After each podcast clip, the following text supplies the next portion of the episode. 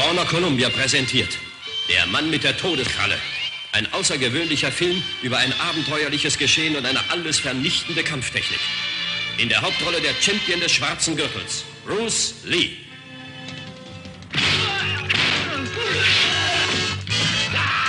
Ein Film wie ein tödlicher Karateschlag. Der Mann mit der Todeskralle. John Saxon als Roper. Im Kampf gegen eine gefährliche Übermacht. Ich habe für Sie einen würdigen und ebenbürtigen Gegner ausgewählt. Es gibt Grenzen, über die ich niemals hinausgehen werde. Hier treffen tödliche Fäuste aufeinander. In seiner ersten Filmrolle US-Karate-Champion Jim Kelly als Williams. Ein Junge von der Straße, der gelernt hat zu kämpfen, um zu überleben. Hallo und herzlich willkommen zur Episode 166 des Bahnhofskino Podcast. Mein Name ist Patrick und bei mir ist der Daniel. Hallo. Ja, hi. ich, äh, ich stolpere immer über die 6 im Titel. Ich bin froh, wenn wir irgendwie bei den 170ern angekommen sind. Das ah, okay. ist irgendwie, geht mir besser von der Zunge und über die Zunge. Hm. Ich, ich, ich, werde dann sehr gespannt sein. 166, ähm, das ist hart für jemanden, der zum Lispeln neigt. Ja, über was reden wir heute Abend? Wir haben äh, zwei Filme, die angedacht waren mit äh, ja, dem Grundgedanken, machen wir mal was Lustiges, sowas mit Martial Arts und Kung Fu und äh, Happy Go Lucky und äh, sehr viel Charme und sehr viel ähm, Retro-Flair und plötzlich sind wir irgendwie so in einem ganz relativ traurigen Thema gelandet. Hm. Dazu gleich noch mehr. Ja. Äh, ganz unverhofft und äh, womit wir auch ganz up to date sind, ganz aktuell. Ja da ich ehrlich gesagt so nach dem Podcast letzte Woche, äh, kurz nach dessen Aufnahme äh, Prince verstarb, dachte, oh je, jetzt haben wir es schon irgendwie wieder verpasst, was, was, was, äh, weiß ich nicht, tagesaktuelles zu machen. Und es wäre doch absolut notwendig, weil Prince ist von uns ein, ein, ein musikalisches Genie und wir hätten über Purple Rain vielleicht sprechen können. Mhm. Und äh, haben diese Woche gar nichts zu bieten. Und dann ist letzte Woche, nein, äh, gestern, einen Tag vor dieser Aufnahme, Arne Elsholz von uns gegangen. Ja, sehr schade, sehr, sehr, sehr traurig. Der junge Mann war aber auch, äh, wie soll ich sagen, im Gegensatz zu Prince war, war, war Arne Elsholz aber auch schon etwas betagter. Ja. Und sehr, sehr viel ähm, äh, die, die, die, die, die Filmszene äh, geprägt, gerade in Deutschland, natürlich nicht durch, nicht nur durch seine durch, durch seine Stimme, die er eben äh, Bill Murray geliehen hat und, und Eric Idle für mich noch immer noch ähm, prägnanter. Und für die meisten ist er eben dann doch die Stimme vor allem von Tom Hanks gewesen. Äh, sondern natürlich einfach durch seine, durch seine Regiearbeit, durch seine, seine, seine Synchronbücher und, und all das. Und ich denke mal, war eine ganz, ganz große, ganz, ganz große Nummer ja. in, äh, im, im, im deutschen Kino einfach. Ja, ja. Wirklich wirklich traurig. Und äh, ja, du sagst betagt und betagter als äh, Prince auf jeden Fall, aber eben auch, glaube ich, mit 72 Jahren nicht wirklich so alt. Sicherlich, sicherlich. Wobei ich glaube auch in den letzten Jahren schon nicht mal so ganz gesundheitlich auf der Höhe. Ich habe auch das eine oder andere Mal eben auch gelesen, dass er bei bestimmten Filmen, zum Beispiel mit Tom Hanks Mitwirkung dann aussetzen musste und mm. äh, jemand anders für ihn einspringen musste, weil er dann eben irgendwie sich doch nicht fit genug fühlte. Also ich glaube, so ja. seine, seine Gesundheit ließ, ließ arg nach.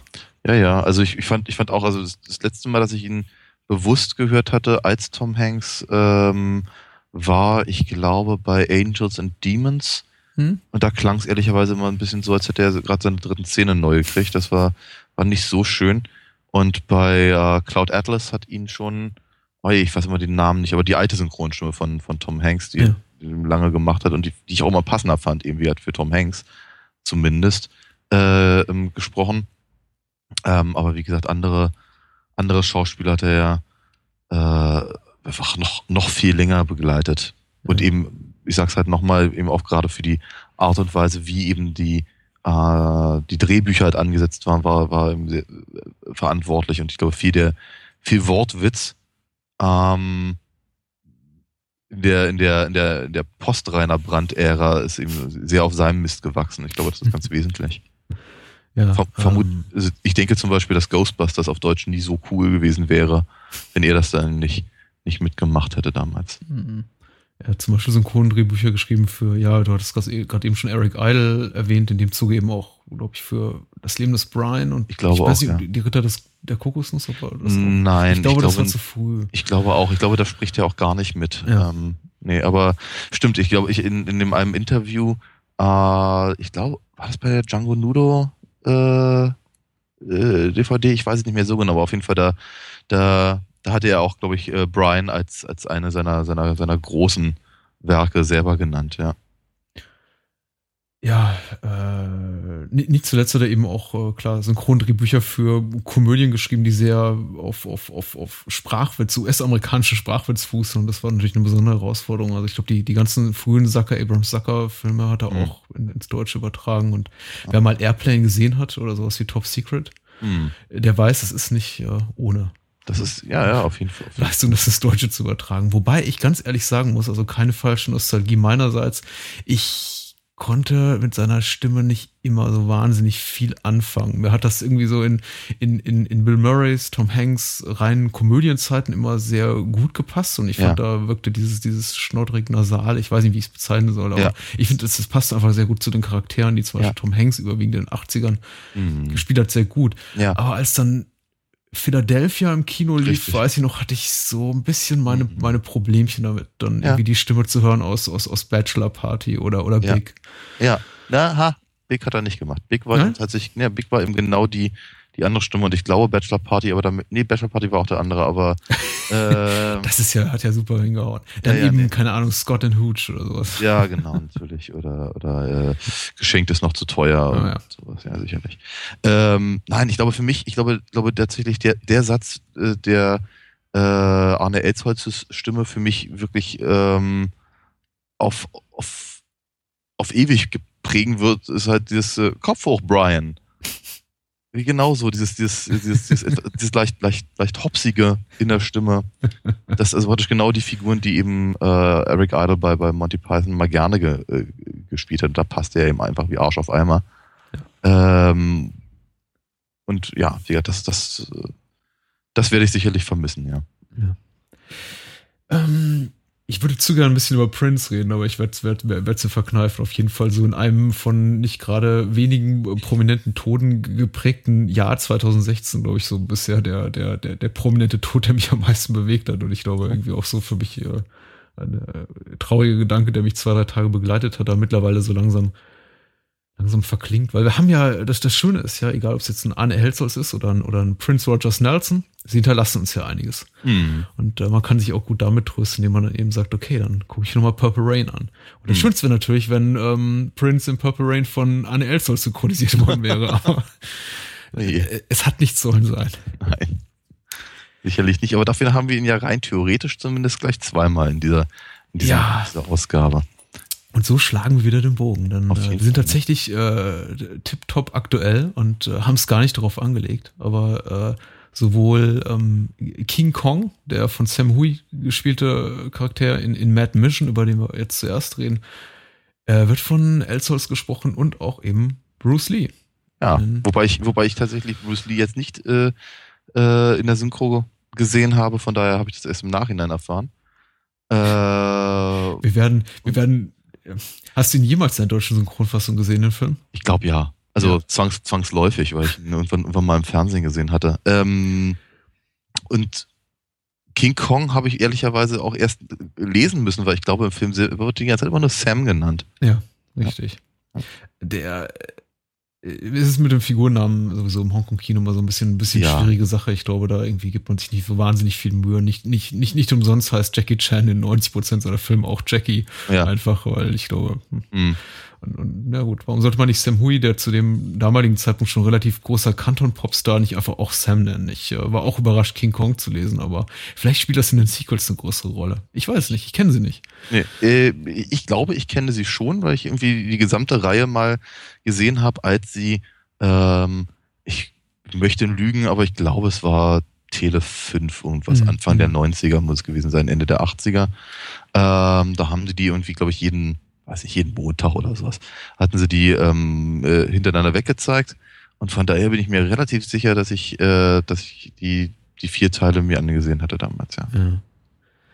Ach, was war noch schöne Zeit, als Tele 5 ohne, ohne Augenzwinkern diese Filme zeigt. Und heute müssen die, heute müssen die als Schläferzfilme. Ja, ja, ne? ja, ja, ja. Wobei ich mich ehrlicherweise ein bisschen freue, dass das Kalkofe dadurch ein bisschen, wir sagen, vom Kunde einen sicheren Job hat. Aber ähm, die, also wir fanden die Dinger rattendoll damals. Ja. Also ich, ich, äh, ich, ich, erinnere mich, die waren, die waren echt Schulhofgespräch. Ähm, die, die, die Mad Mission-Filme. Aces Go Places äh, im, in den USA, so hießen da zumindest die Filme, beziehungsweise irgendein unaussprechlicher kantonesischer Titel, an den ich mich jetzt nicht heranwage. Also ich, ich wollte kurz erwähnen, der Mann in der Todeskralle ist der Bruce Lee-Film, über den wir heute sprechen, das äh, dann irgendwie heute Abend an zweiter Stelle. Und äh, ja, äh, es gibt eine Menge zu tun. Wir sollten vielleicht mit Mad Mission anfangen. Ja, ich, ich, ich äh, denke auch, ja. Mhm. Ein Film, der so locker, leicht und fluffig daherkommt wie äh, sonst kaum was, der auch in der deutschen Fassung, dazu vielleicht irgendwie, dazu vielleicht später noch ein, zwei Worte, relativ stark gekürzt ist. Ein, ein Schicksal, das er teilt mit vielen Hongkong-Produktionen einfach aus der Zeit, was mich irgendwie damals wie heute irritiert und wenn man irgendwie damals schon auf, auf irgendwie gerne Jackie Chan oder John Woo geguckt hat, also mehr Jackie Chan als John Woo, mhm. dann war man immer äh, ein bisschen irritiert, zumindest ich davon, ja. dass eben diese Filme so, so relativ radikal zensiert wurden. Also auch Mad mhm. Mission liegt, glaube ich, auch nur in so einer zehnminütigen gekürzten Fassung vor im deutschen Sprachraum und ja. äh, ist jetzt marginal, glaube ich, erweitert worden in der Fassung, in der wir ihn gesehen haben. Ja, ja. Das merkt man dann daran, dass eben entsprechende Szenen auch nicht synchronisiert sind und dann, doch, sie sind synchronisiert, aber eben in der US-amerikanischen Synchronfassung. Richtig, und die, wobei allerdings die, ähm, die geschnittenen Szenen wohl äh, nicht unbedingt ähm, welche äh, Brutal, Brutalitäten äh, gezeigt haben, sondern einfach noch mehr Story, von dem man halt irgendwie glaubte, dass es dem dem äh, mitteleuropäischen oder amerikanischen äh, Sehgewohnheiten widerspräche. Ja. Also dieses Gefühl irgendwie, und ich meine, das ist etwas, was, was, was John Woo ja auch teilt, dass irgendwie die Leute gedacht haben, die Leute haben kein, kein, kein, äh, kein Sitzfleisch offenkundig für äh, für zweieinhalb Stunden Filme. Ähm, ja, und dann wurden halt die Sachen halt reingenommen, die für wesentlich gehalten wurden. Ja. Aber eben nicht unbedingt von der, von der, vom, vom, vom Plot her, sondern vom, ich weiß nicht, Schauwert oder, oder wie man es auch immer nennen möchte. Ja. So ein bisschen, so ein bisschen wie, wie äh, so, so, so, so, ein Umgang, der ein bisschen erinnert an, ähm, an Super 8 Filmrollen. Mhm. Ja, wenn man dann, wenn dann eben Star Wars mal kurz auf drei Rollen, a, 15, a je 15 Minuten gekürzt wurde, wo man sich entschieden hat, was, was halt wirklich den Film ausmachen sollte, ja. wenn, man, wenn man so eine, so eine kurze Fassung hat. Seltsam. Ja. Ich, ähm, meine Mutmaßung ist immer noch, ich weiß nicht, ob das irgendjemand, einer unserer Hörer bestätigen kann, ist, dass sie wahrscheinlich einfach, vielleicht, dass es vielleicht günstiger war, jetzt im, im, im VS-Zeitalter irgendwie diese Filme auf 80, 90 Minuten hm. Magnetbänder zu bannen, als jetzt irgendwie die längere Variante zu, zu, zu besorgen, ja. dass das vielleicht auch mit reinspielt. Denn tatsächlich die meisten Kürzungen in diesem ganzen Subgenre des Martial Arts Action, Actionfilms, die machen ergeben meistens relativ wenig Sinn, dass relativ selten auch Gewaltkürzungen sind. Es gibt durchaus auch mal Gewaltkürzungen, wir werden vielleicht später kurz noch bei äh, mal mit der Todeskralle drauf zu sprechen kommen. Aber ja. jetzt gerade die, die Mad Mission, also Ace Go Places Filme oder, oder der, der Standard Jackie Chan Klopper bot sich nicht wirklich dafür an. Trotzdem wurden diese Filme eben rigoros gekürzt von mhm. 90 dann auf 80 Minuten.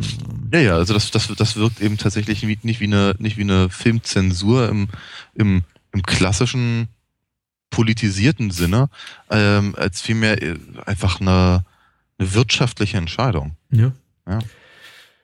Äh, Mad Mission. Wir beginnen mit der UFDP-Inhaltsangabe, ähm, die besser ist als die zu Enter the Dragon, zu der wir gleich kommen. Okay. Immerhin hat sich der, der, der Autor noch einigermaßen Mühe gegeben, es adäquat wiederzugeben, was in dem Film passiert. Der Film ist aus dem Jahr 1982 und äh, oh, er hat ihn abgeschrieben vom Covertext, sehe ich hier gerade. Mhm. Äh, ließ sich folgendermaßen die Inhaltsangabe. Sam ist ein gerissener Dieb und hat einen wertvollen Diamanten geraubt. Leider kann die Polizei nicht viel ausrichten und man bestellt aus Amerika einen Meisterdetektiv. Albert Au, wegen seiner Glatze auch Cody Jack genannt, übernimmt den Fall und ist Garant für wilde Verfolgungsjagden, turbulente Action und alles, was ein Eastern-Herz begehrt. Ja. Okay. Äh, der letzte Satz weist ja. definitiv auf die, auf die Herkunft von der. Auf jeden Fall, natürlich. Kauf äh, Video kauf, kauf nicht. Ja, genau. Mhm.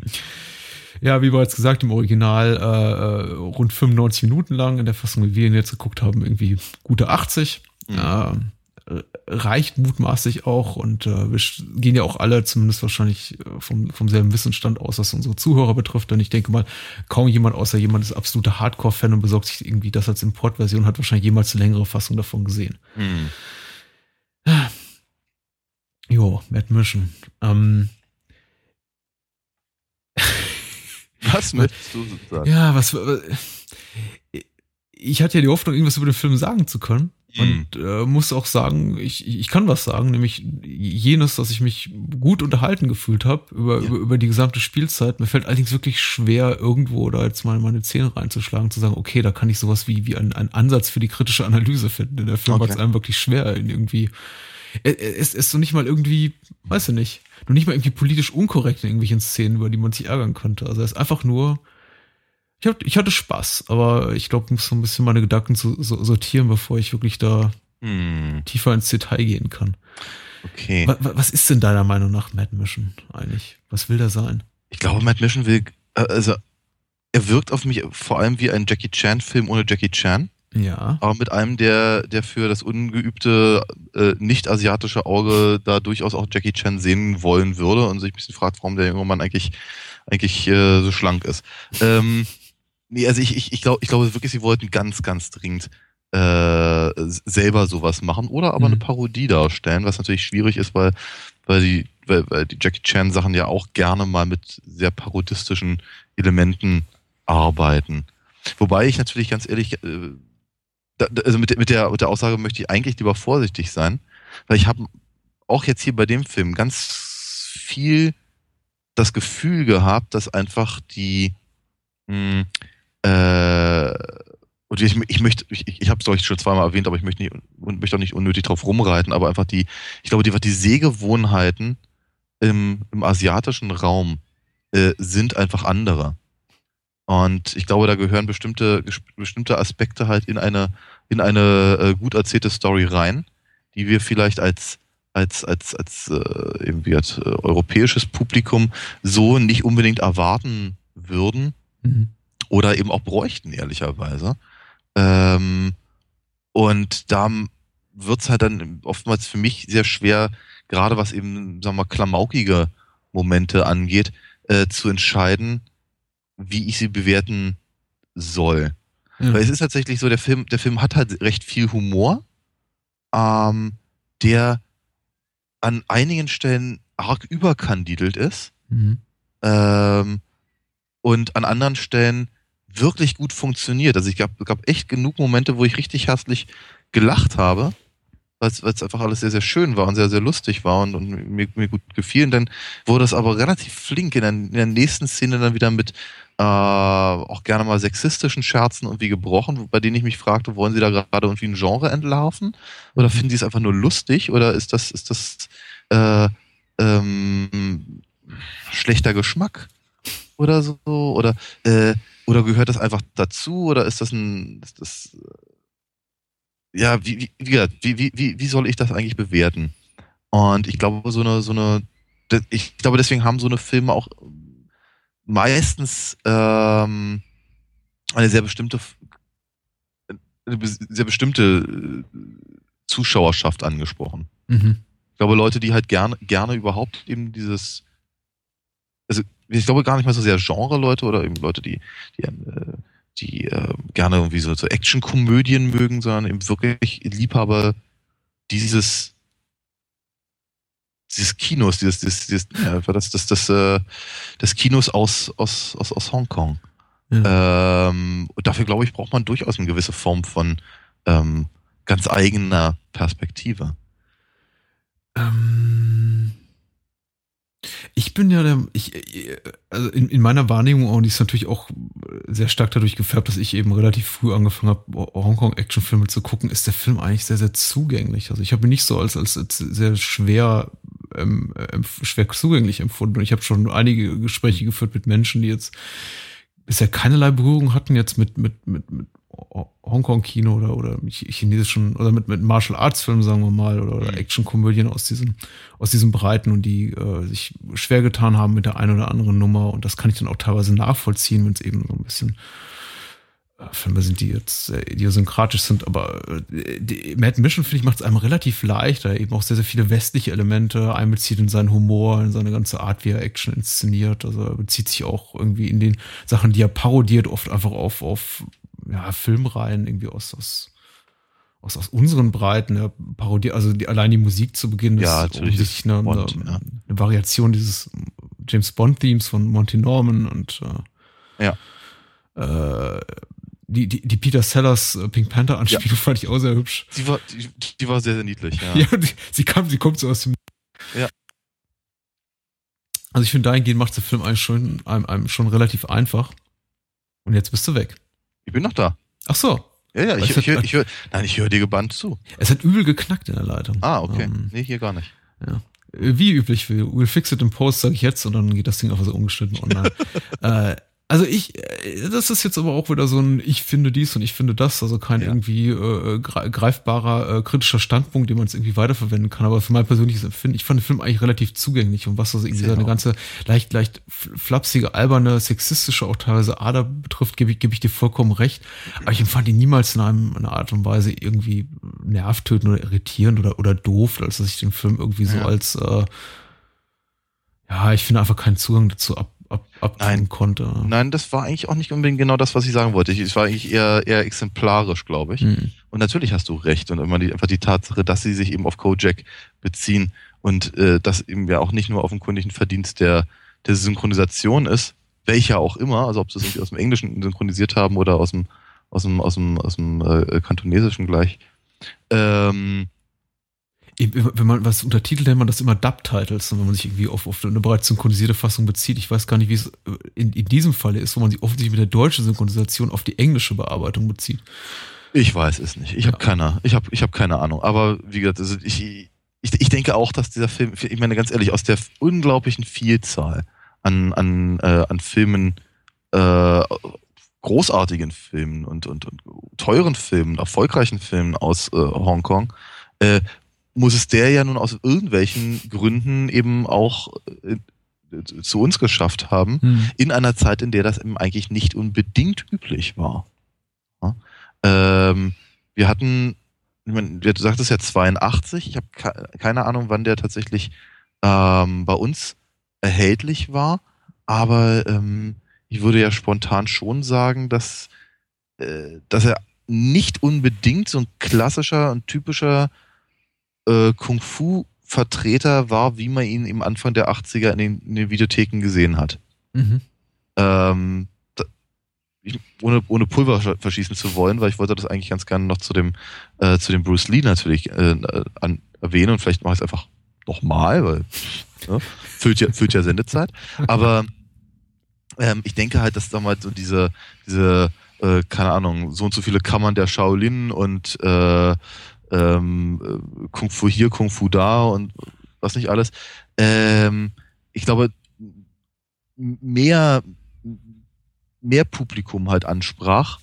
Also wir sagen eben diese, diese äh, historisierenden Filme, als nun ausgerechnet eben einer, der eben offenkundig im, im, äh, äh, im, im, im Hongkong, also im damals aktuellen Hongkong spielt. Mhm. Also irgendein Grund muss es ja gehabt haben, warum irgendeiner der Meinung war, ja, den kaufen wir ein. Und das mag natürlich, der mag natürlich daran liegen, dass der Film eben einen, ähm, äh, ne, einfach eine westlichere Ausrichtung hat, weil er sich eben auf Sachen bezieht, die man vermutlich auch in Hongkong sehen konnte. Mhm. Ich konnten die im Kojak auch im, im, im, Fernsehen sich angucken. Und ähm, ja. Ja. Ähm, ist aber auch nur so eine Mutmaßung, ehrlicherweise, ne? Äh, ja, kann ja durchaus sein. Ich habe äh, äh klingt für mich sehr noch noch um relativ nach einer schlüssigen Argumentation. äh, ja, es ist eben, es ist eben sehr, sehr, sehr leichter Film. Ich glaube, das macht es mir heute so ein bisschen schwierig, da irgendwie einen kritischen Ansatz zu finden, weil ich den Film auch wirklich, äh, als, der Film ist irgendwie äh, zu glatt wäre falsch gesagt, denn irgendwie er hat doch schon so seine Ecken und Kanten und ich meine mich auch daran zu erinnern. Also ich habe die, die, die Reihe nicht mehr so gut im Gedächtnis wie du, beziehungsweise ich kann auch eigentlich gar nicht, ich kann nicht von mir behaupten, irgendwie jemals ein, ein, eines der Sequels in Gänze gesehen zu haben. Mhm. Aber ich meine auch, die hat äh, ein, zwei weitere Teile noch gebraucht, um richtig zu ihrem ihrem Rhythmus zu finden, wie es eben auch vielen Filmen reingeht. Und hier hat man eben noch so ein bisschen sowas wie eine, wie eine Origin-Story und ähm, du merkst, die Charaktere sind alle so ein bisschen nicht nur schizophren, sondern komplett, äh, weiß ich nicht, teilweise erratisch in ihrem Verhalten. Also ja. äh, mal, mal, mal sind es irgendwie der Straight Guy, dann wieder der, äh, ja. der, der, der, der, der, der, der Tollpatsch, wie, wie, wie auch Mhm. immer. Äh, mein Gott, ey, meine Rhetorik, das soll zu wünschen übrig. Mhm. Also es ist, es ist schwierig. Die, die Handlung schlägt so viele Haken. Ja, ich, ich, ich, ich, ich, ich, nenn- ich, ich weiß nicht, Handlung kann man das eigentlich gar nicht nennen, was der Film einbietet. Das ist irgendwie, es ist ein Witz. Es ist halt eine Abfolge an, an, an Szenen, von denen man offensichtlich meinte, sie sind, bieten einen gewissen Unterhaltungswert und das tun sie ja auch. Und Ja. wir versuchen die mal lose in irgendwie ein, ein, ein, ein Gerüst, ein, ein, Mhm. ein äh, ja, narratives Gerüst, was man auch großzügig als Handlung bezeichnen könnte, als Plot bezeichnen könnte, irgendwie zu packen. Ja, ich meine, es ist halt im Prinzip wie äh, äh, au- auch nicht viel anders als äh, die ebenfalls zu dem Zeitpunkt durchaus sehr populären ähm, Actionkomödien mit äh, Jean-Paul Belmondo. Ja. Ja, ähm, und und äh, einfach äh, eine, eine relativ dünne Story. Hier halt in dem Fall ein, ein, ein, ein Mafia, äh, ein, äh, eine, eine, eine, die Übergabe von Diamanten gegen Geld Mhm. von, von, von irgendwelchen Mafiosi zu irgendwelchen, pff, was, Triaden oder so, Ja. ähm, die halt vereitelt wird durch äh, äh, Sam Hus äh, ähm, Figur, die halt auf sehr, sehr elaborierte und clevere und auch nicht zuletzt auch atemberaubende Art und Weise, die äh, in, eben diese Diamanten klaut.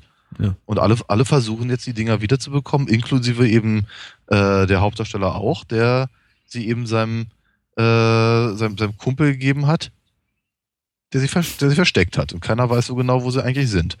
Und das ist, das ist so eine, ja, die, die Grundlage für eine Schnitzeljagd, wenn man so möchte. Und eben Grund, Grund genug, um die Figuren halt in die von dir gerade beschriebene äh, beschriebenen erratischen Situationen zu, zu bringen. Weil ich, ich finde das, ich finde das Wort sehr, sehr schön, weil es trifft es halt wirklich genau. Ich glaube, es trifft aber auch diesen, diesen vor, vorhin von mir versuchten, die versuchte Erklärung des Humors, Ja. die eben nicht, nun mal nicht jedermanns Sache ist. Das ist einfach, das, das, das, das Überkandidelte. Diese Art und Weise, dass man halt sich nicht wirklich darauf verlassen kann, dass der, dass der extra eingereiste äh, Detective da halt auch noch wirklich, also vielleicht sogar noch Ahnung hat. Mhm. Wobei er auch gar nicht schlecht ist. Ne? Er ist halt nur nicht so gut wie der andere und er ist eben mehr, mehr Patsy als, als ähm, ernstzunehmender äh, Polizist. Und dennoch gelingen ihm die Sachen ja doch. Ich meine, einfach so dieses, dieses, dieses äh, Spielen mit den Erwartungen äh, an, an, an solche Genrefiguren halt, ähm, ist ja auch eine, eine, ja, wie soll ich sagen, etwas, worauf man sich erstmal einlassen muss. Ja. Und äh, eben seine, äh, ja, die, die, die ähm, äh, Polizistin, bei der sie eben auch zeitweilig nicht so genau wissen, wie sie sie anlegen wollen, äh, eben auch nicht zuletzt natürlich auch etwa als Parodie genau von solchen Figuren in, in, dem, in dem Genre. Wie gesagt, darauf muss man sich einlassen. Oder eben nicht.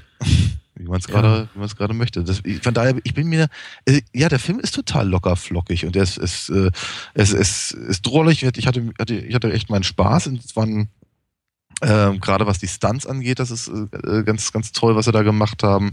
Ähm, das, das, äh, das fließt alles sehr, sehr gut und äh, die Figuren sind äh, größtenteils sympathisch. Ähm, die Handlung, naja, meine Güte, also das ist jetzt, glaube ich, ist, jetzt, glaube ich, nicht wirklich wahnsinnig wesentlich, äh, dass, ähm, dass zum Beispiel nie wirklich geklärt wird, ähm, dass sie halt erstmal den, den, den, den Guten für den Bösen halten. Und äh, was, was, ja, dass der letztendlich irgendwie komplett aus der Story rausfliegt irgendwann. Ähm, ja, ich weiß nicht genau, das ist irgendwie alles nicht so, alles nicht so wirklich schlimm. Ähm, aber ich glaube, ich glaube, es ist halt, äh, ähm, es ist die, die, die, die Annahme, dass das eben auf die Art und Weise wirklich für, für, für, für jedes Publikum gleichermaßen äh, erbaulich sein kann, weiß ich nicht so genau. Kann ich, kann ich mir nicht so richtig vorstellen.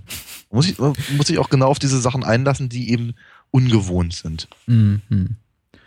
Ja, also die, die eine Ebene, auf der mich der Film tatsächlich ein bisschen enttäuscht hat, ist das, was du gerade lobend erwähnt hast. Das ist nämlich so der Bereich Action. Also nicht so, dass es nicht auch wirklich schöne Stunts in einem Film gibt, aber ich hatte tatsächlich so auf, auf ich weiß nicht, vielleicht habe ich mich auch zu sehr davon in die Irre führen lassen, dass der Film mir angepriesen wurde von irgendwelchen werblichen Texten als äh, quasi so, so Variation eines Jackie Chan Films oder, oder mm. Parodie auf, auf irgendwie Kung-Fu-Komödien. Und mm. äh, mhm. dafür ist äh, sehr, sehr wenig Beeindruckendes ja. irgendwie an, an, an, an ja, Kampfesdarbietung zu sehen in, in Mad Mission. Also wir haben vor allem gegen Ende ein, ein ein relativ großes, hohes Aufkommen an wirklich beeindruckenden Stunts. Und ich fand diese eine Nummer, wo der Typ über das fahrende Auto springt, sehr ja. äh, ziemlich gut bis großartig. Aber mhm. äh, davor ist das alles so, vielleicht auch dadurch, dass es immer sehr ins äh, Parodierende, teilweise Lächerliche gezogen wird bisschen, bisschen ermüdend beziehungsweise banal. Ich glaube, irgendwie da hätte man vielleicht besser getan. Und das ist aber auch so etwas, mit dem ich grundsätzlich immer ein bisschen schwer tue, ist, wenn man irgendwie Action-Szenen lustig gestalten wird. Und das ja. ist äh, was, was mich damals wie heute einfach stört. Und zuletzt hat mich gestört im, im neuen Captain America-Film. Ich sag jetzt nichts, aber du, du, du musst hier noch gucken. Ja. Aber äh, das ist so grundsätzlich äh, irgendwie ein Problem, was ich immer habe, wenn man versucht, äh, Humor einfließen zu lassen in Action-Sequenzen. Und ich mm. denke mal, man fährt ganz gut damit, das da weitgehend rauszuhalten. Aber na gut, und ähm, bei Mad Mission hat mich dann eben das eine und das andere Mal irgendwie gestört. Das hat die, die, die, die, die Handlung oder die, die, die Actionsequenz wird sich innehält, um einfach einen flotten Spruch loszuwerden oder irgendwie mm. kleine Slapstick-Momente einzubauen. Mm. Ähm, abgesehen davon, ich meine, das ist kompetent inszeniert und nicht umsonst haben da irgendwie, werden, glaube ich, im Vorspann von dieser amerikanischen Version, die wir geguckt haben, in der deutschen Synchronisation dann auch im Vorspann acht oder zehn Stunt-Teams erwähnt. Ja. Äh, die haben schon einen guten Job gemacht. Aber. Ja, ich fand es aber auch durchaus ganz, ganz, ganz spannend, dass sie eben äh, die, die, nicht nur die Stunt-Teams erwähnen, sondern auch mit welchen Stunts. Ja, ja. Also das ist, äh, da waren sie schon sehr stolz drauf. Und wir, ich, ich sehe es halt ein bisschen anders, weil ich finde nämlich zu Recht. Ja, weil ich äh, sicherlich dann mal die ähm, also ja, e elaborierte Prügeleien zum Beispiel jetzt eben weniger, weil eben die, die äh, ich, ich fand halt zum Beispiel diese Balanceakt-Nummer durchaus ziemlich, äh, ziemlich mhm. gelungen. Ähm, und und äh, sowieso der, der, der Einstiegsstand quasi. Mhm. Ähm, mit dem, mit dem, äh, wie sagt man, Grappling Hook oder so. Mhm. Ähm, das, das, ich fand das schon ziemlich cool. Es ist aber auch genau das, was, also das, das funktioniert aber auch auf so einer, auf so einer Action-Abenteuer-Ebene, die mich halt, sagen wir mal, meistens anspricht. Mhm. Ich finde es gut gemacht. Ich glaube, man hätte ihn irgendwie besser, besser inszenieren können. Und ich nehme ihnen das ab, dass sie eben wirklich da mal, dass sie da wirklich, weiß nicht, 100 Meter über dem Boden operieren und äh, da äh, wirklich wagemutige Sachen leisten. Ich glaube einfach, aber da gibt's, hätte es vielleicht auch Regisseure oder Kameramänner gegeben, die das ein bisschen eindrucksvoller hätten einfangen können. Ich mm. fand, für mich, für mich hat es jetzt nicht so die beeindruckende Wirkung gehabt, wie es jetzt mm. vielleicht in einem anderen Film präsentiert worden okay. wäre. Was mich überrascht hat, weil Eric, Eric Zhang ist Zeng heißt, glaube ich, der Regisseur und der hat unter anderem auch, auch Jackie Chan's Armor of God gemacht, einer, einer der schönsten und stunttechnisch beeindruckendsten Jackie Chan Filme. Auch da habe ich vielleicht einfach ein bisschen, ein bisschen mehr erwartet, ja. weil, ähm, das, also, da, das, ja. Aber das, das, das ist das Finale mit dem kleinen Modellauto, das ist ganz bezaubernd, muss ja, ich auch sagen. Ja, ja, ja, ja. Nee, das ist wirklich niedlich, aber, ähm, vielleicht, also ich, ich weiß nicht so genau, ob mir vielleicht einfach die Referenzpunkte fehlen. Das mag auch einfach sein. Aber ich vermute mal, das ist, glaube ich, mein großer Punkt, dass eben dem, dem Großteil des Publikums äh, Anno 82 oder wann auch immer der Film bei uns rausgekommen ist, die Referenzpunkte ebenfalls fehlten, weil das eben nicht unbedingt die Art und Weise war, oder die Art und Art des, des Hongkong-Films war, die, die so breit gefächert vielleicht zu uns geschwappt sind. Aber das ist, wird eine Vermutung. Ähm, ich hatte damit ehrlicherweise ein bisschen weniger weniger Stress, wie sagte ich ja schon gerade. Ähm, aber ich kann das durchaus verstehen. Gemerkt. Ja. Ähm, aber schön, dass du sagst, Regisseur, ich habe mich sehr über Chewie Hart gefreut. Ja.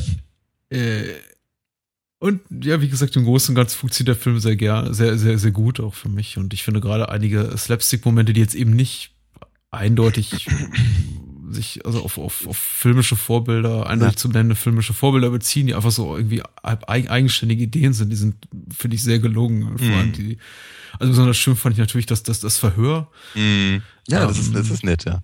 wirklich, wirklich schöne, schöne Slapstick-Nummer zwischen, zwischen Sam und, und Cody Jack und ähm, ich weiß nicht, wer noch anwesend ist. Äh, also hier,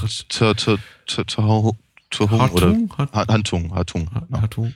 Äh, die, die sehr schön war und auch die eine Szene, das äh, mit dem, mit dem, ähm, mit dem Herrn in der Telefonzelle, der, mm. der sich heimlich verabreden will. Und ja, es, ja. es gelingt ihm nicht und äh, genau. die endet dann damit eben, dass er aus der Telefonzelle tritt und ungefähr 20 Passanten sein Gespräch mitgehört haben. Ja, ja, ja. Viel Glück bei seiner geheimen Übergabe wünschen. Das war sehr nett. Das war ein ja, wirklich sehr schön. Momente, ja. Das war. ja. Ähm, aber vielleicht ist das auch genau der Grund. Ne? Vielleicht ist einfach der, der, der Ansatz oder die Intention, äh, ich mag das Wort nicht, aber ähm, ähm, einfach eine andere. Vielleicht ist ja mhm. mal auch, das, das, das kann ich halt so schlecht entscheiden. Ähm, weil ich mich damit eben auch einfach nicht genug, gut genug auskenne. Aber vielleicht ist eben einfach die, äh, die der, der Komödienaspekt für sie jetzt gerade wichtiger gewesen als der Action-Aspekt. Aber irgendwie muss beides drin sein oder so.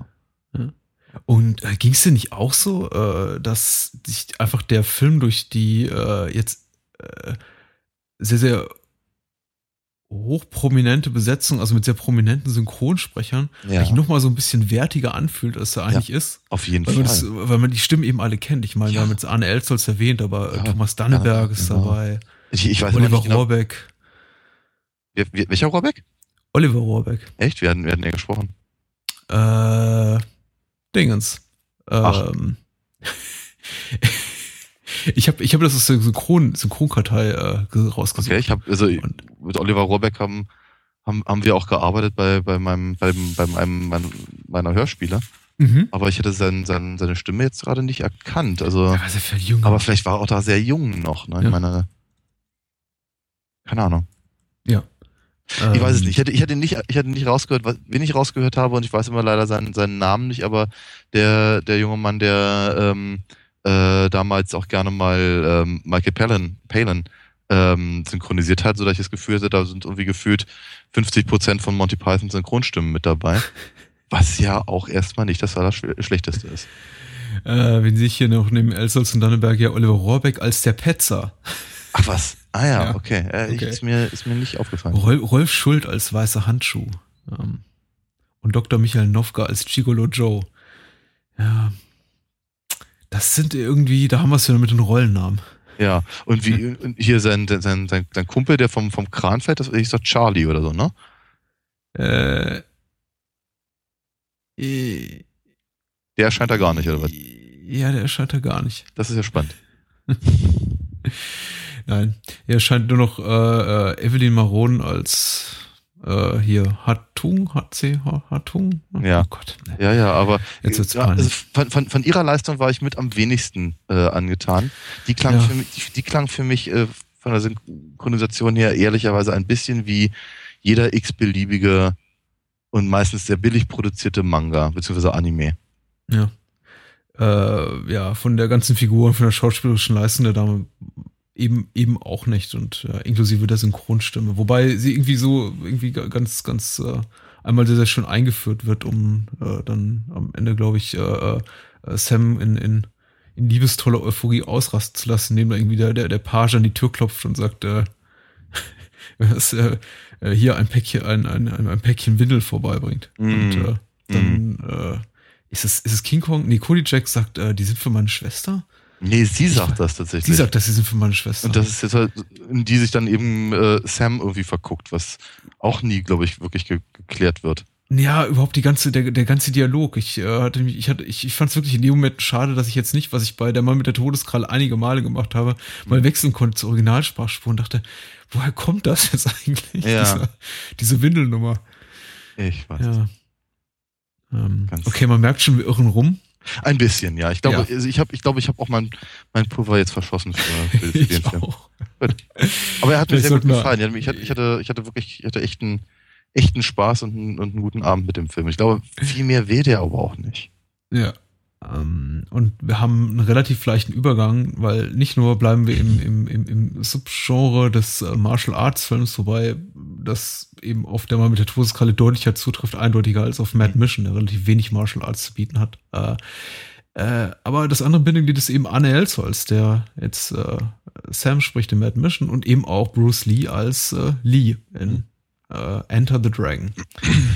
Enter the Dragon, Bruce Lees einziger in äh, den USA produzierter Film, Mhm. äh, gedreht dennoch überwiegend in Hongkong und auf einer der Inseln, die da vor Hongkong eben so rumtreiben. Davon gibt's ja einige. Und äh, auch der einzige Film meines Wissens nach, in dem er Englisch spricht.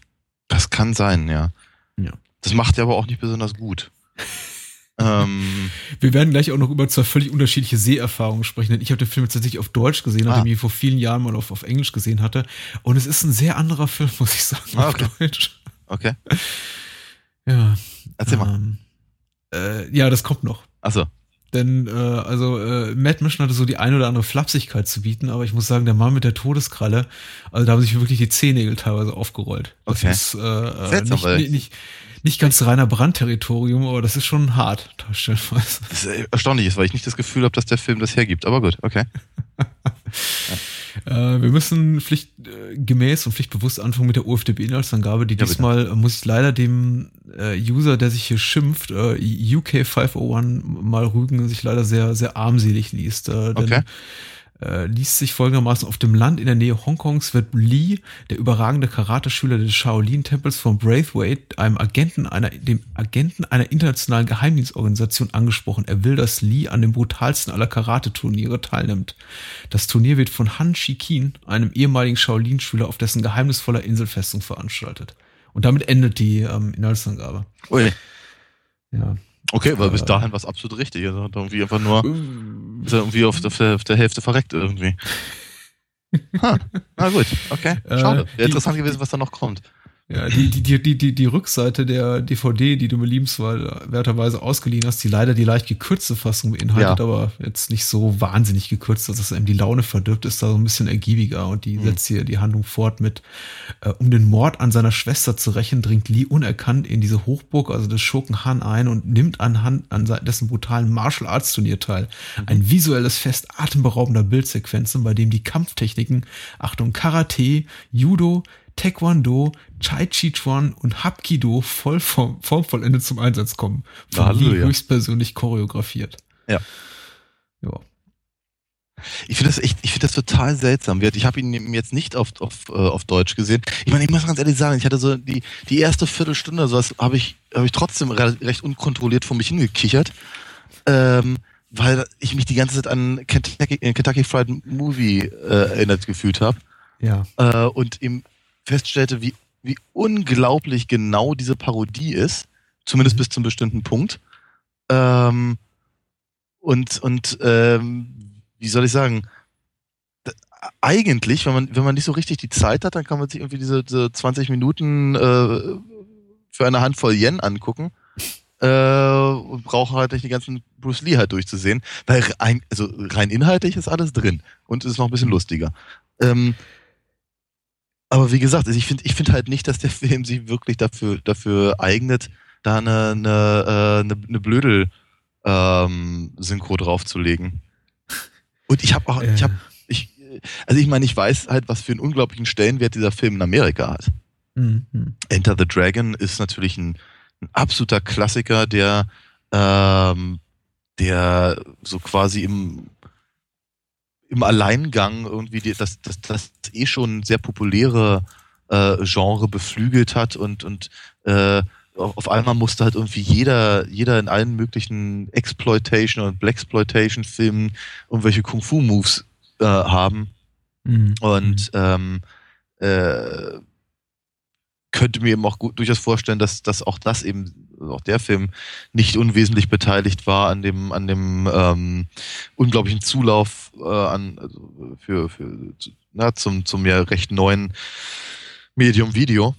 Mhm. Mhm. Ähm, und eben was, ja, was einfach bestimmte, bestimmte Action-Sequenzen halt angeht und, und, und, und Storytelling-Sachen, die man danach dann wie die nächsten 20 Jahre gesehen hat.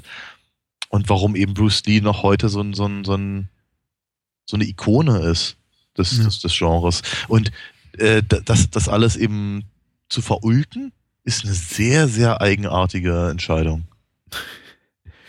Ähm, ja, ich weiß auch nicht, wo es herrührt. Und das wird wahrscheinlich auch dieser Podcast nicht aufklären können, weil dazu fehlt mir einfach das Hintergrundwissen. Äh, generell ist es ja un unglaublich schwierig nachzuvollziehen, wie Entscheidungen denn seitens Synchron-Drehbuchautoren und innerhalb von, von Synchronstudios oder, oder Filmverleihen, die dann mal sagen, okay, mach doch mal was Lustiges drauf, ja. denn irgendwie so zustande kommen. Und wir haben jetzt eben letztens über Django Nudo gesprochen, da ist es ja mittlerweile schon, schon kanonisiert quasi, die, die, die, die, die ganze Geschichte dahinter mal relativ, ja. kann relativ eindeutig wirklich nachvollziehen, eben, aha, okay, man hat einen schlechten Film an der Hand, hat eben versucht, irgendwie diesen Film zu retten, indem man gesagt hat, wir, wir, wir drehen Szenen davon nach und geben dem eine bescheuerte Synchronisation. Anderweitig lässt sich der Film eben nicht gewinnbringend an, an Publikum verkaufen. Ja. Im Falle von Enter the Dragon muss ich auch sagen, stehe ich, stehe ich, stehe ich doch vor, vor, vor einem Rätsel. Ich würde gerne gleich irgendwie noch so ein paar Stilblüten zum Besten geben. Ja. Aber mir fiel es eben, und es tut mir leid, wir werden auch über den Film reden und nicht nur über die Synchronisation, aber eben zum ersten Mal so nach, nach fünf Minuten auf, als eben Bruce Lee in diesem äh, Raum sitzt und äh, der äh, Geheimdienstmensch, der Bewertete, äh, ihm diese, diese, dieses dokumentarische Filmmaterial vorführt, äh, über, über, diesen, über diesen, diesen, diesen Filmprojektor und ihn immer dazu äh, überreden will, zumindest in der deutschen Fassung, auch in der englischen fragt ihn zweimal, ob er noch was trinken will. Ja. Bruce, Bruce Lee antwortet eben nicht mit Nein, danke, mhm. sondern immer mit einem flapsigen Spruch, so, äh, Spruch, nämlich irgendwie sowas in der Art wie irgendwie, ja, kein Bier vor vier, altes Familienritual oder mhm. ähm, ja. Mhm. so geht das dann eben weiter. Das äh, John Saxon, John ja. Saxon sagt irgendwie, glaube ich, zweimal irgendwie, äh, als ihm was Gutes widerfährt, das ist der wahre Jakob, was ich ja. auch sehr schön fand. Ja. Und okay. ja, so was haben wir eben. Ja. Ja, wie gesagt, also er, Bruce Lee wirkt halt sehr stoisch. Mhm. Und das ist, wie soll ich sagen, da ist seine, seine, seine Schauspielkunst jetzt vielleicht nicht die aller, allerhöchste. Äh, ähm, vielleicht mag das der Grund sein, aber wir. Ja, findest du, ich fand ihn so gut in dem Film. Ja, naja. Äh, er ist ähm, unglaublich charismatisch. Das ja, natürlich, klar, aber das hat jetzt nichts daran zu tun, damit zu tun, dass er wirklich äh, besonders gut seine Rolle irgendwie ausfüllt, mhm. sondern einfach, weil er offenkundig eine coole Type war.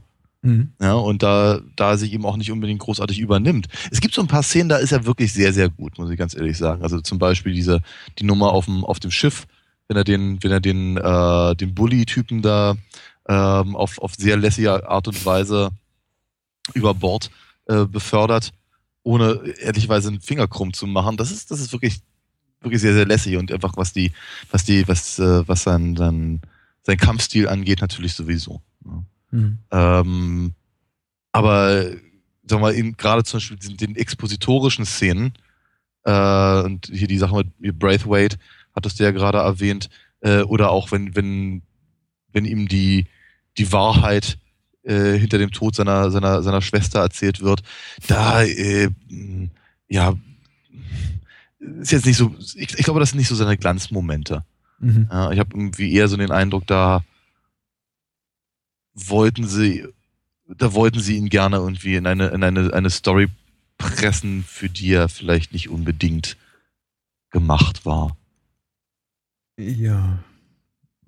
Ansonsten, jetzt, ja, hm? ja.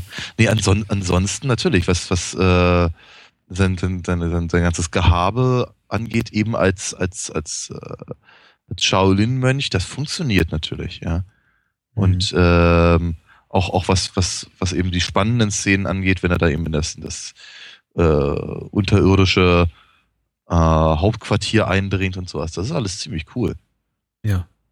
Also der Film nimmt doch zu, zu, zum Ende wirklich, wirklich Fahrt auf. Ich finde ihn wirklich, äh, ich finde ihn auch ab, ab Minute eins eigentlich unglaublich äh, packend und mitreißend. Das liegt aber einfach auch am, am, am Setting. Überhaupt die, die 70er Jahre hatten einfach eine, das war eine tolle Ästhetik, eine tolle oh ja. filmische Ästhetik zu dieser Zeit. Der Film ist auch äh, wirklich gut produziert, inszeniert, äh, allein die ganzen, weiß ich nicht, sehr liebevoll ausgestattet mit Kostümen, Kulissen, da stimmt irgendwie alles. Ich finde auch an der Besetzung, es kann wirklich ja Schwach, Schwachpunkt festzustellen. Tatsächlich ist er aber wirklich so, so richtig ans Eingemachte geht er eigentlich so erst in den letzten 30, 40 Minuten. Bis dahin mhm. ist sehr, sehr viel, sehr, sehr viel, die von dir bereits erwähnte Exposition, Figuren, die sich begegnen auf Booten, in dunklen Räumen, mm. in Schlafgemächern und eben miteinander reden und die Handlung wieder so ein bisschen vorantreiben. Und mm. äh, was eben in Sachen Handlung auffällt, und das hat mich wirklich überrascht, denn ich habe den Film so lange nicht gesehen, dass ich kaum noch wirklich bewusste Erinnerungen daran hatte. Was mich wundert hat, ist, wie, wie, wie zerfahren episodisch unstrukturiert die Handlung eigentlich ist, weil das ist etwas, was ich so eigentlich äh, doch eher, eher aus dem Hongkong-Kino kenne oder aus dem fernöstlichen Kino, dass man sich irgendwie darauf weniger gibt, gerade so im Bereich des, des Actionfilms und irgendwie so äh, im, im, im westlichen Kino irgendwie da doch ein bisschen noch, noch konventioneller, konservativer agiert und schon so versucht, so Ja. äh, Figuren auch zu entwickeln und ihnen irgendwie eine logische Motivation zu geben für das, was sie tun. Ja. Und es gibt von Enter the Dragon eine längere Fassung, die ich leider Ja. nicht gesehen habe, in, dem, äh, in der auch eben Bruce Lee zum, also der Figur des Lee, die er spielt, am Anfang des Films mitgegeben wird, also ein weiteres Motiv, eben diesen Auftrag anzunehmen, Ja. nämlich eben, dass äh, äh, äh, sein, sein, sein alter ähm, äh, Lehrmeister, mit dem er am An An- Anfang da kurz spricht, ihm eben nochmal eine persönliche Motivation mitgibt und äh, quasi äh, ihn darauf hinweist, dass, dass, dass Han indirekt äh, verantwortlich ist für den Tod seiner Schwester. Ja. Aber die fehlt eben in der Fassung, die, Hm. die wir gesehen haben, beziehungsweise die, glaube ich, die meisten Zuschauer gesehen haben, lange Jahre bevor da Warner diese Extended-Fassung rausgebracht hat. Und Hm, Jetzt wundere ich mich ein Ich- ganz kleines bisschen, weil die Szene ist doch drin. Ja, aber sie ist sehr, sehr viel länger. Äh, Ach so, okay. Sie haben, sie haben, sie haben, sie haben mehrminütiges Gespräch, äh, so, was, okay. was, Ja. was äh, komplett fehlt. Und Ja. äh, ich äh, habe mich ehrlich gesagt ein bisschen darum gewundert, warum äh, Lee so bereitwillig diesen, diesen Auftrag annimmt, der ihn offensichtlich in eine, eine, eine lebensbedrohende Ge- Gefahrenlage in, in einen ich, ich, ich, habe, ich, ich, ich formuliere es mal ganz kurz nochmal mit Kentucky Fried Movie. Sie haben die einzigartige Chance, 60 bis 70 Menschen umzubringen. ne? ähm, aber genau da dachte ich nämlich auch dran, logischerweise. ja, ja. Ähm, ich glaube ja, dass das, das äh, was du gerade beschrieben hast, dieses diese etwas zerfahrene äh, Story-Struktur ähm, mag und die man halt eben erst aus dem, aus dem Hongkong-Kino kennt, mag vielleicht einfach auch gewollt gewesen sein, um eben einfach ein Stück von dem Kuchen zu bekommen. Weil Hm. natürlich, natürlich hatten die, äh, die Filme, die Bruce Lee vorher gemacht hat, einen großen Erfolg. Ansonsten wären sie ja, äh, wäre der eben nicht in Amerika produziert worden. Wie gesagt haben, oftmals irgendwie, ähm, die Leute wollen nicht mehr irgendwie dieselbe Grütze haben, wir möchten mal was Neues haben. Deep Throat ist uns jetzt gerade zu heiß, und daher macht, macht mal sowas. Ja. Ja, ein Stück von Kuchen wollten sie definitiv haben. Ich meine, Bruce Lee war doch die richtige Adresse. Also Bruce Lees äh, Popularität zu dem damaligen Zeitpunkt war irgendwie a- absolut auf der Spitze. Also Ja. lange bevor sowas, äh, lange bevor Jackie Chan Star wurde oder äh, Klassiker rauskam, oh, ist wirklich später, wie, wie 36 kam man der Shaolin, das war ja auch erst ein paar Jahre später, kam eben, war eben wirklich Bruce Lee der eine große Star am, am Martial Arts Himmel. Also Ja. vor allem in, in, in westlichen Breiten. ja, natürlich. äh, Nicht zuletzt natürlich durch sowas wie Green Hornet, ne? Ja, klar. Und äh, Ich muss mich übrigens verbessern, nochmal kurz äh, irgendwie dazwischen schieben, weil Ja. ich eben gerade nochmal meine Notizen durchblätter und sehe, sehe in der, im, im, im Dialog, der in der Extended Version enthalten ist zwischen Bruce Lee und seinem Meister zu Beginn, wird eben, erzählt ihm eben sein Meister, dass Han ein ehemaliger Schüler von ihm gewesen sei. ja. Und er quasi den, den, den, den Code so und so, den Mhm. Ehrenwerten, äh, verraten hat und sich Ja. auf die dunkle Seite der Macht quasi begegnen, begeben hat und äh, quasi auch da schon Lee indirekt aufträgt, äh, er solle sich doch bitte dieser Sache annehmen. Okay. Ja. Ja, cool. Äh, so ehemaliger Schüler und all das, das hatte ich, glaube ich, auch schon irgendwie in irgendeiner Form zumindest mitbekommen. Also von daher. Ja. Ähm, was ich gerne noch ganz kurz gesagt hätte, war, dass ich glaube, Bruce Lee sollte doch auch, auch äh, Kwai Shan Kane eigentlich spielen, ne? War das nicht so? Hm. Mir ist so, als ob sie das gemacht hätten und ist er, entweder ist er vorher gestorben oder wollte er dann doch nicht. Und deswegen ist es äh, hier Dingenskirchen Caroline geworden. Mhm, mhm. Nur so Das, erwähnt. ähm, Ja. das, das, das, das mag alles sein. Hm. Ähm, äh, heute, heute schwer vorstellbar, weil die, weil, weil die Rolle in Kung Fu so mit, mit Ja, Keith Carradine Ja. so, so, so verbunden ist. Aber richtig, ja. David Carradine, Entschuldigung. Ja, ja, ja. Ach, diese Carradines. Das, davon gibt's viele. ja auch ein oder zwei. Wie die Davon gibt's sind. einige, ja. Ja, überall. Ähm, aber wie gesagt, ich glaube, ich, ich, ich habe, ich, ich fand, äh, ich, ich wollte ganz gerne noch mal ganz kurz auf die Struktur äh, ähm, Mhm. eingehen, weil ich fand halt äh, den die Entscheidung ähm, im Prinzip halt die eine ne, ne relativ lapidare Begründung, zumindest in der Version jetzt hier für ähm, für Bruce Lees ähm, Teilnahme an dem an dem äh, Contester ähm, relativ ausführlich zu zeigen, dann aber mhm. eben die anderen beiden großen Figuren in so komischen Rückblenden mit verschwommenem Bild und so, fand ich als sehr, sehr seltsam. äh, äh, ja. Im Nachhinein, ich hatte noch ein paar Mal drüber nachgedacht, im Nachhinein hatte ich so das Gefühl, vielleicht ist das aber auch mit einer der äh, ausschlaggebende Punkte für so, so ein paar ähm, Experimente von Leuten wie Tarantino zum Beispiel mhm. in den 90ern. Einfach, einfach so die, die, die, die gewohnte Struktur aufzubrechen, um Informationen halt unter Umständen halt nachzuschieben, die man, ähm, für die man irgendwie ander, anderweitig keine richtige Zeit hätte oder so. Mhm. Und mhm. äh, das dann aber eben auch als, als cool zu verkaufen. Ja.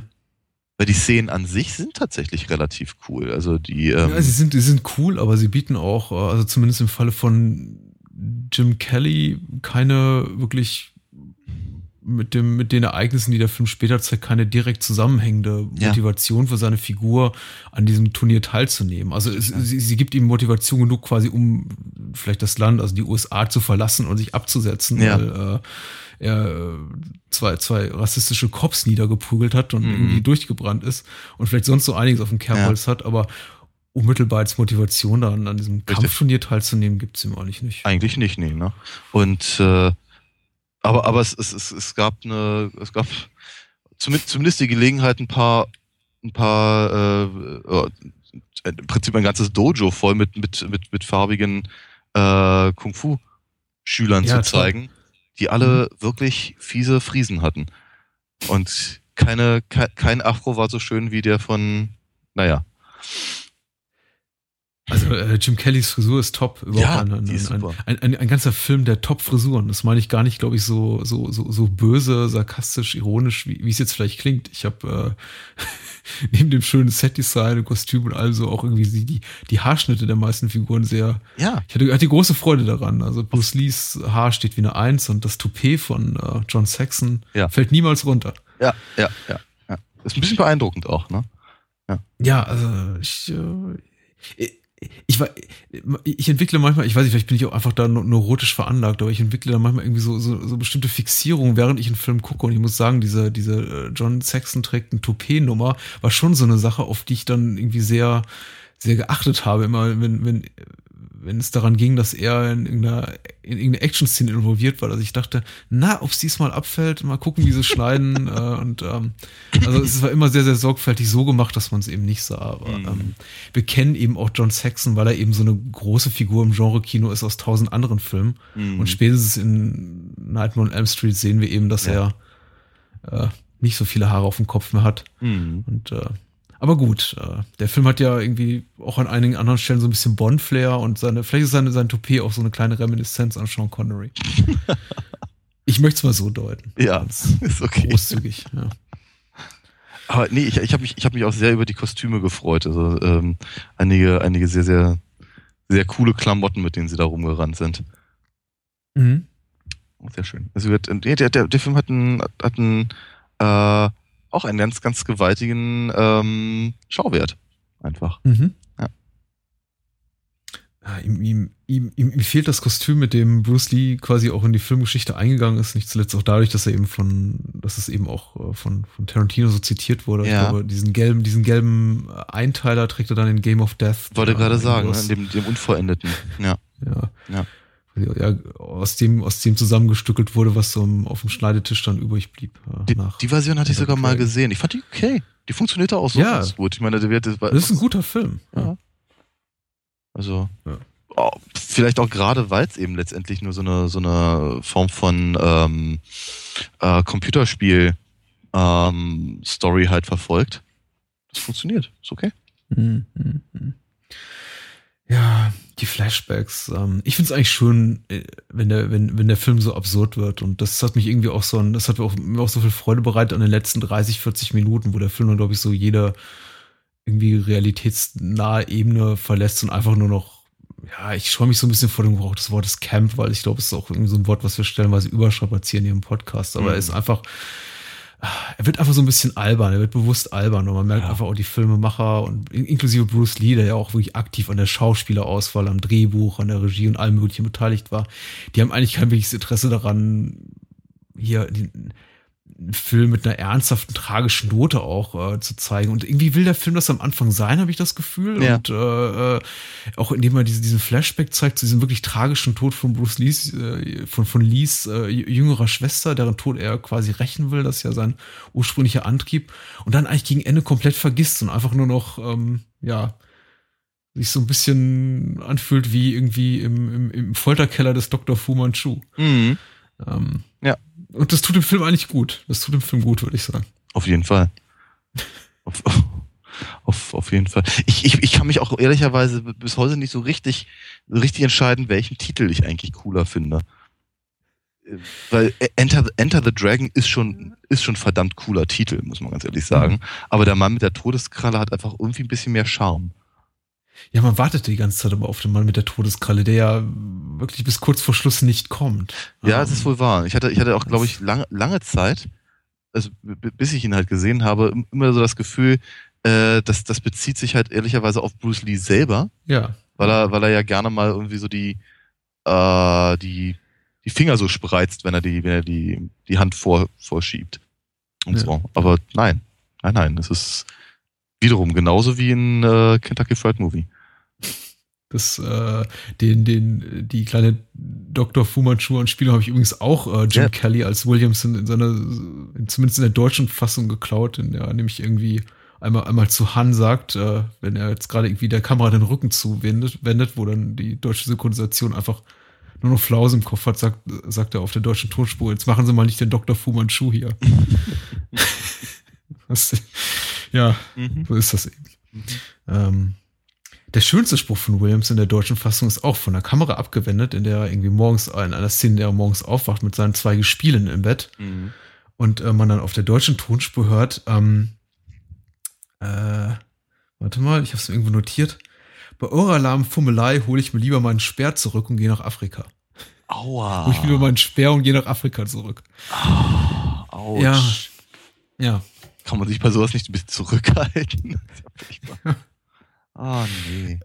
Das, das erste, was Roper äh, sagt, als sie an, auf der Insel ankommen, auch da wiederum, ich glaube, es ist irgendwie eine, eine, Totale, die das Boot anzeigt, mit dem sie ankommen. Man sieht eben auch wiederum nicht die Mundbewegung und dann dachte auch dann ja. irgendwie der Synchronsprecher oder Autor auch, man könne Roper was Lustiges im Mund legen, ist auch ein, ein ähnlich äh, politisch unkorrekter Spruch. Er sagt sowas wie, ähm, als er die jungen Frauen da erblickt, erst eine, erst eine leckere Frühlingsrolle, dann diese Dame und schon ist der Abend gelaufen. Du stöhnst zurecht auf. Mm. Ich bin ja. total happy, dass ich nicht die synchronisierte Fassung gesehen habe. Ja. Mm. ja. Der, der, der, der Spruch, der Satz darauf ist übrigens von Roper, ähm, da läuft einem ja das Wasser im Munde zusammen und nicht nur dort. Aua. Also wie gesagt, nee, ich glaube. ja, aber ich meine ganz ja. ehrlich, wenn, man, wenn, man, wenn man mit der synchronisierten Fassung aufgewachsen ist und irgendwie das, äh, das, das äh, früher gesehen hat, dann wird man vermutlich, wie soll ich sagen, äh, in nostalgische Entzückung aus, ausbrechen, wenn, wenn, wenn ja. Also es tut dem Film auch ganz gut und ich habe jetzt irgendwie dieses, äh, dieses und jenes tut dem Film gut auch ein bisschen überstrapaziert, die Floss, glaube ich. Äh, ich wiederhole mich gerne und äh, weil ich es nicht anders kann. äh, es tut dem Film gut, dass er in den letzten 20, 30 Minuten auch nicht mehr besonders viel geredet wird. Ja. Ähm, denn äh, dann hat er tatsächlich die Action auch noch sowas wie, wie Dramatik und Gewicht und äh, ja. eine gewisse, gewisses Grad, gewissen Grad an Ernst. Mhm. Was, was nicht schlecht ist. Denn immerhin geht es um eine ganze Menge. Eigentlich nicht, aber mhm. ja.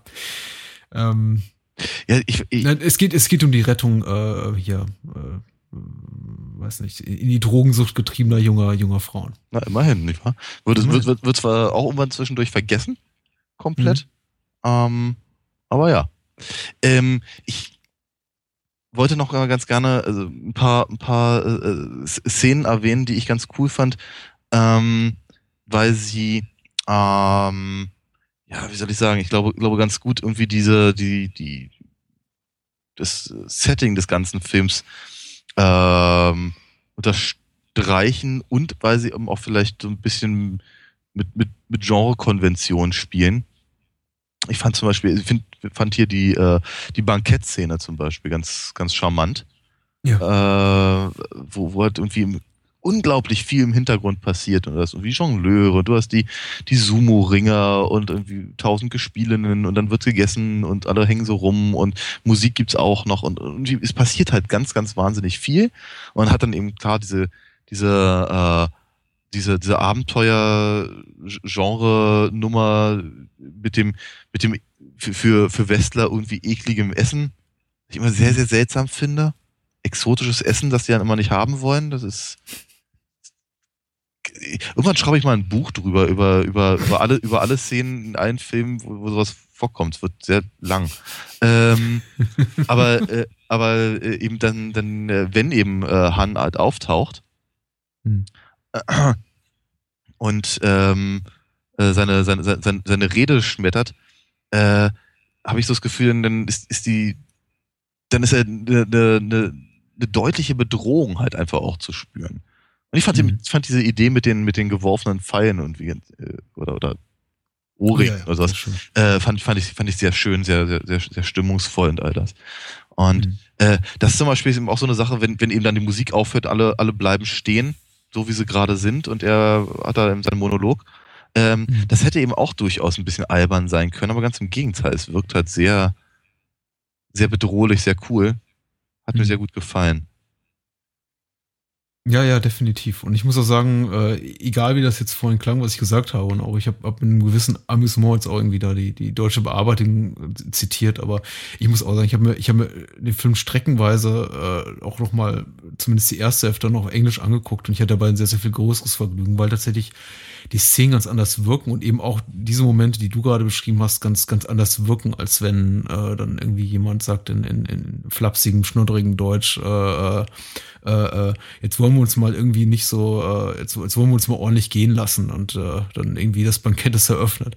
Mhm. Äh, das hat, glaube ich, das hat schon in der, in der Originalfassung sehr viel mehr Würde und sehr viel mehr Schwere und Gewicht und auch irgendwie eine gewisse, gewisse Bedrohlichkeit. Und ich fand das auch wirklich gut. Also, hat mir, hat mir auch wirklich gut gefallen. Also wie gesagt, man hat sich nicht lumpen lassen, was die ganze Ausstattung des Films betrifft und äh, die Art und Weise, wie es inszeniert ist, auch, auch die, die Action hm. sehr, sehr klar inszeniert, mit, mit eben nicht nur schnellen Schnitten und vielen Close aus, wie man es heute gewohnt ist, aus ja. jugendfreier Actionkost, sondern eben tatsächlich auch Kampfszenen, in denen man eben auch die, die Bewegung der Kämpfer nachvollziehen kann. Ja. Das ist schon cool. Auf jeden Fall. Ein bisschen äh. irritierend, dass sie alle sterben nach ihren Kämpfen, weil man wünscht sich schon, dass der ein oder andere mal überlebt, überlebt aber es ist natürlich, das ist kaum jemand vergönnt. Dann ja. gekämpft wird dort immer bis zum Tod. Ja, ich finde, äh, also, sag mal, ich, ich, ich, ich tue mich meistens halt ein bisschen schwer mit dieser, mit dieser, äh, der Tournament ähm, Storyline, die man ja, mhm, mhm, mhm. zieht sich ja wie Rotz am Ärmel durch, die, durch das Genre. Äh, wir hatten ja auch schon hier über Bloodsport geredet und sowas. Ähm, ich finde das meistens halt. Komitee. das Komitee. ja. Jedenfalls. Ja, das, äh, süße Erinnerung. Ja, da sollten wir vielleicht nochmal drüber reden. Schon so lange her. Muss das sein. Ähm, genau, jedenfalls äh, finde find ich das halt meistens einfach, einfach kein, einfach für, für mich kein gelungener Ansatz. Weil ich irgendwie denke, es ist mir, es ist, es ist mir, zu, es ist mir zu einfach zu sagen, okay, nee, das ist jetzt irgendwie eine, eine offizielle Veranstaltung oder eine legale Veranstaltung, dann hat es noch ein bisschen was Anrüchiges und dann treffen sie sich, um sich in die Fresse blau zu hauen. Ähm, das, das, das, reicht, das, das reicht mir halt selten. Hier in dem Fall funktioniert es aber relativ gut und nicht zuletzt deswegen, weil es eben verdammt nochmal aussieht wie ein, wie ein, wie ein ernstzunehmender äh, äh, nee, Wettbewerb ist eben nicht das richtige Wort, sondern wie, wie, wie ernstzunehmende Kämpfe.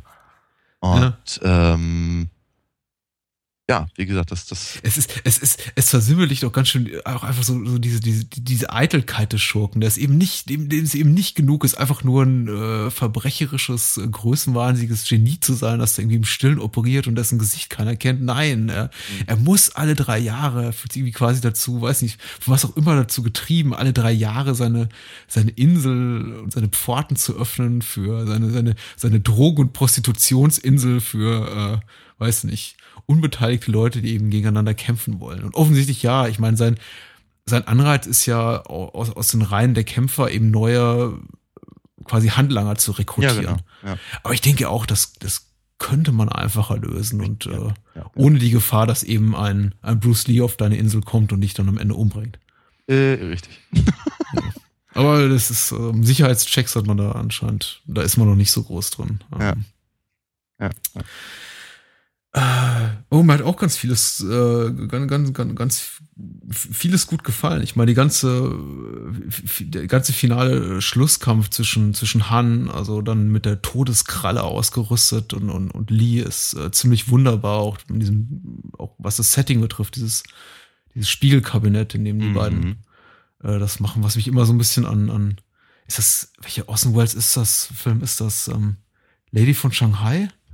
Der auch so ein Finale hat in so einem Spielkabinett. So, so, eine, so, so eine Verfolgungsjagd. Möglich. Äh, es, ist, es, es erinnerte mich sehr daran und es ist äh, wirklich schön gemacht, aber auch die ganzen Szenen in diesem, in diesem Underground-Layer Mm. mit in, inklusive irgendwie, weiß ich nicht, ähm, Opium. Du, du meinst die, die, die verlorenen Seelen, die nicht wissen, wer sie sind und es auch nicht wissen Ja, wollen, genau, aber nicht und trinken. die eingeschlossenen Frauen in den Glaskästen Ja. und äh, Mhm. ja, irgendwelche äh, Ketten, an denen dann leider ähm, aufgehängt Jim Kelly sein tragisches Ende findet, also Williams. ja. Ähm, was, was schade ist. ja. Ähm, äh, dann Hätte von ich ihm hatte ich mir irgendwie ein bisschen mehr erhofft. Ich, damit hatte ich auch nicht gerechnet, muss ich ganz ehrlich sagen. War ich, äh, ja, das ist äh, war ich, war ich, war ich ein bisschen erstaunt. Hatte, da hat mich der Film irgendwie äh, quasi äh, unverhofft erwischt. Ja. Ja. Äh, und ja, eben, wie, wie bereits von angedeutet, die ganzen äh, James Bond-Reminiszenzen. Mhm. Äh, der Film ist eben nicht nur einfach quasi eine, eine Fortführung von, von Motiven und, und, und Plotlines und einer Ästhetik, die man eben auch, äh, die man quasi direkt dem, dem Hongkong-Kino dieser Zeit entliehen hatte, sondern einfach auch mal ganz eindeutig äh, inspiriert von den James Bond-Filmen. Also Mhm. wer, wer, wer, wer nicht die offensichtlichen Parallelen sieht zwischen Mhm. Man lebt nur zweimal und Ja, diesem Film hier, der, ja. weiß nicht. Ja, aber auch, aber auch, ich meine, wer, wer, wer weiß, wie, wie rum es sich befruchtet hat, aber wir hatten ja schon über, über ähm, die, die Einflüsse des Kung-Fu-Kinos in ähm, und auch natürlich des Black Exploitation-Kinos äh, in ähm, Klar.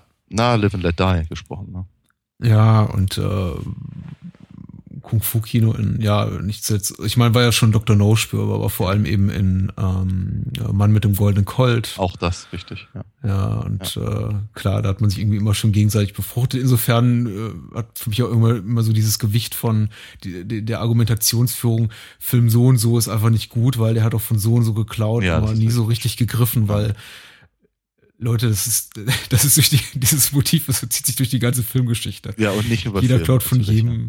Ja, Ja. so ist es eben. Ja. Äh, und es funktioniert sehr gut. Also ich finde auch, äh, mal mit der Todeskralle ist ein wunderbar effektiver Film. Ich habe viel Spaß gehabt und äh, ja, ich, ich würde im Zweifelsfall auch die Original, die englische Originalfassung empfehlen. Ich finde die deutsche Fassung ist auf jeden Fall eine Erfahrung, aber sie ist auf jeden Fall, also äh, es gibt tatsächlich Filme, wo mich dann nach einer gewissen Zeit auch die, die, die, die, diese, diese Schnodder-Synchronfassung aktiv stören und Ender the Dragon hatte irgendwie auch für mich so einen Punkt erreicht nach 30, 40 Minuten, wo ich dachte, ach je, das muss jetzt nicht auch noch sein. Mhm. Ja. Ja. Okay. Da gibt's ein paar Perlen. Ähm. Jo. Jo. Jo. Jetzt wollte ich noch erwähnen. Bolo. Bolo ist eine super Figur. Mhm. Total gut. Hätte ich gerne, äh, ich muss noch mal gucken, ob ich den, den, den Schauspieler noch in anderen Filmen irgendwie aufspüren kann. Mhm. Äh, die- dieser tumbe Schlag, Ja, ja. Schlag, Schlagtod äh, äh, äh, Henchman hat mir irgendwie gut gefallen. auch, auch er leider dann relativ schnell um die Ecke gebracht. Aber naja, gut. Und äh, der finale Kampf ist natürlich irgendwie wunderbar absurd, weil das irgendwie der, der Film dann darin mündet einem großen Finale, in dem ganze Hundertschaften von, ich glaube, äh, Schergen des, des Bösewichts quasi auf, auf, auf wenige, auf die, auf die wenigen Turnierteilnehmer losgehen Ja. und die es irgendwie trotzdem schaffen, alle, fast alle zu überleben. Zumindest sieht so aus. Weil Mhm. am Ende wird dann irgendwie nach dem finalen Kampf zwischen Han und Lee zurückgeschnitten auf, auf John Saxon inmitten dieses quasi der, der, der, der, der Überbleibsel der Kämpfer. Mhm. Und alle scheinen, allen scheint es irgendwie ganz gut zu gehen. Klopfen sich auf den Staub von der Schulter. ähm, Sind halt harte Ja. Kerle. ja. Äh, Bruce Lees kleine Schwester im Film heißt Meiling. Ah. Ist mir auch noch aufgefallen. Beziehungsweise Meiling. Hm. Aber äh, Meiling ist, glaube ich, so als, als, als äh, äh, asiatisch klingender Name in einem US-Streifen wahrscheinlich sowas wie, weiß nicht, Elsa Müller, mm. wenn es jetzt eine Deutsche gewesen wäre. Mm. Ähm, guter Film. Ja. Hat mir gefallen. Auf jeden Fall. Ich hatte mich eben auch lange, lange darauf gefreut. Nicht zuletzt auch deswegen, weil wir eben äh, dieses Genre bis hierhin nur sehr, sehr, sehr, sehr spärlich äh, gekreuzt haben. Ähm, und jetzt, ich habe ich hab's dann wohl doch, glaube ich, mehr rausgelassen, als ich eigentlich wollte. Ich habe es ein paar Mal erwähnt, aber ich denke halt einfach, wie wahnsinnig wesentlich das war, eben einfach auch um, um eine bestimmte Form von Filmrezeption ähm, zu, zu, zu etablieren. Ähm, ich, ich, möchte, ich möchte nicht hundertprozentig nur an, an Enter the Dragon festhalten, aber eben einfach am, am äh, Kung Fu oder, oder Karate ähm, Genre.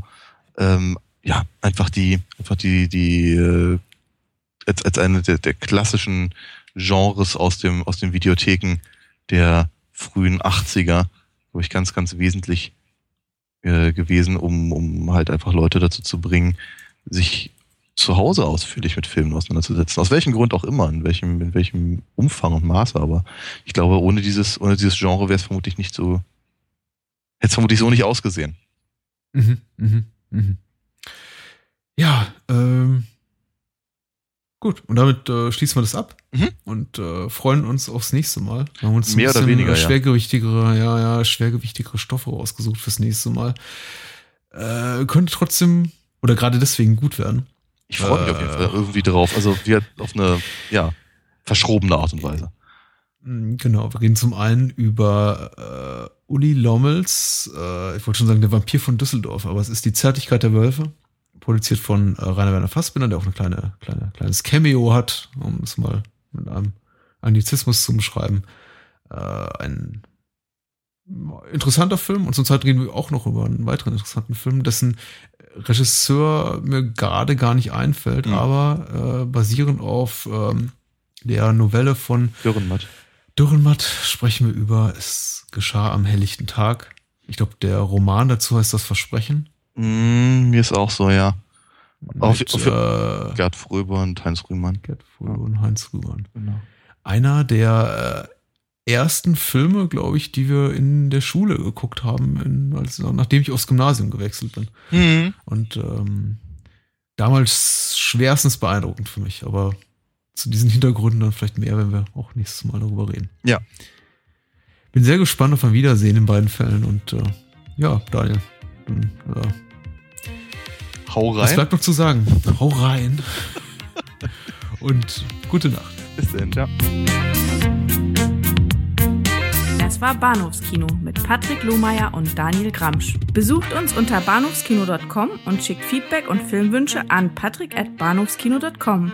Bei Facebook, Twitter, iTunes und über alle bekannten Podcast-Apps sind wir natürlich auch zu finden. Unter alinafox.de könnt ihr Daniels Comics lesen und bestellen. Alina Fox Hörspiele sind übrigens bei Amazon, Audiamo und überall dort erhältlich, wo es etwas auf die Ohren gibt. Natürlich auch im gut sortierten Einzelhandel. Vielen Dank fürs Zuhören und adios!